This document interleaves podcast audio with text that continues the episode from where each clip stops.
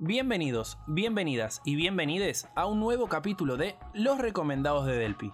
Mi nombre es Ezequiel del Pino Yamne y voy a estar haciendo reseñas sobre los libros que leí para que quizás a la hora de elegir uno tengan una opinión en la cual apoyarse.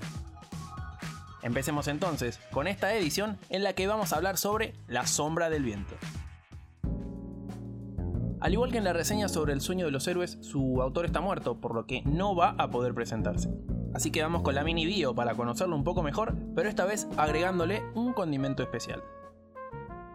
Carlos Ruiz Zafón nació el 25 de septiembre de 1964 en Barcelona y murió el 19 de junio pasado, en plena pandemia, en Los Ángeles.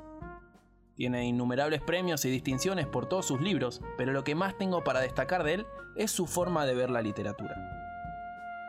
Escuchemos lo que decía sobre las formas de escribir novelas allá por el 7 de mayo del 2017, durante la presentación de su libro, El laberinto de los espíritus, en la Feria Internacional del Libro de Buenos Aires.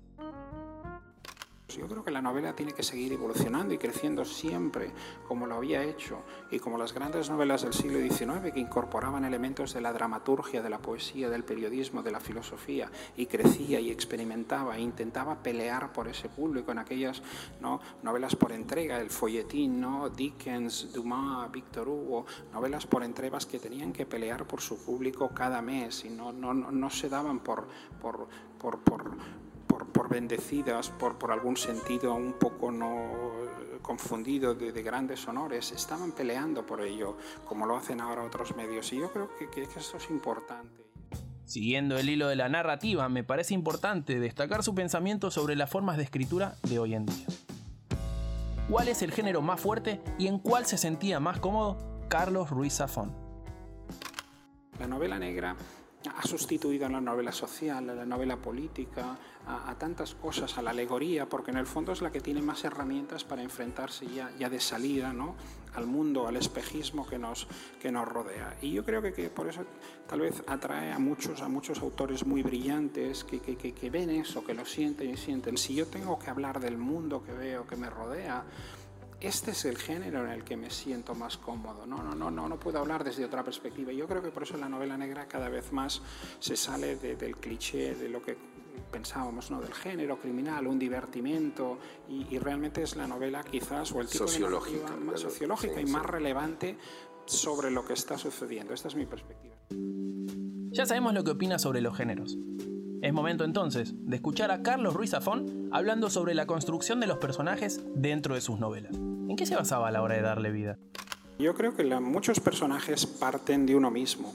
Uno, da cosas de sí mismo a personajes, a pequeñas figuras de arcilla, y les da vida y los anima y los viste.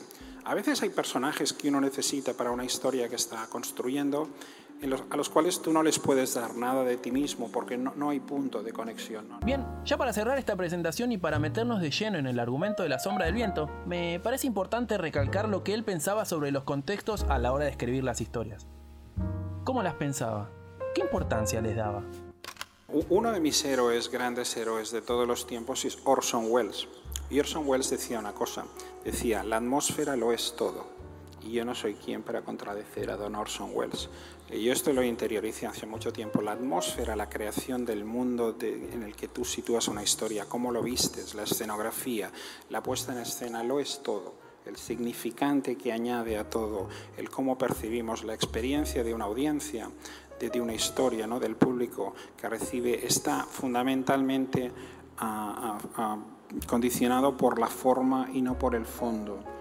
Lo que cuenta no es lo que contamos, sino cómo lo contamos. Y la literatura no trata de aquello que, aparentemente trata, ¿no? de la historia que nos quiere contar, de estos personajes, de un momento histórico. La, literatura y la narrativa de lo que trata es de cómo está elaborada, cómo está construida, de cómo se trabaja el lenguaje, los recursos, el estilo, la atmósfera, toda esta, toda esta tramoya que sitúa y rodea la acción de la narración que estamos contando. Ahora que ya conocemos el cómo y el por qué escribe así, es momento de hablar del argumento de La sombra del viento. Este libro, editado en el 2001 por la editorial Planeta, con un tamaño de 23 centímetros de largo por 15 centímetros de ancho, cuenta la historia de un padre y un hijo unidos por la literatura. A lo largo de las 576 páginas, Carlos Ruiz Zafón transmite las sensaciones dignas de un pibe que se encuentra con un libro en una biblioteca en un amanecer de 1945 que quiere saber el cómo, cuándo, dónde y por qué de todo. No quiero desbocarme y terminar contando más de la cuenta, así que empiezo a cerrar esta reseña diciendo que el amor y la intriga son los componentes principales de esta obra maestra ambientada en Barcelona durante la Revolución Industrial y que es la primera entrega de la saga de El Cementerio de los Libros Olvidados considerada además como un superventas mundial por haber sido vendido más de 15 millones de veces en 36 idiomas distintos y que recibió más de 16 premios a lo largo de todo el mundo. Y bien, amigos, amigas y amigues, es momento de cerrar esta nueva entrega de Los Recomendados de Delpi, dando mis redes sociales para que me sigan, me cuenten qué les pareció la reseña, si finalmente leyeron el libro, qué les pareció el libro y sobre cuál les gustaría que hable en futuras ediciones. Me encuentran como arroba del pino S en todas mis redes sociales. Ahora sí, sin mucho más por decir, me despido. Hasta la próxima.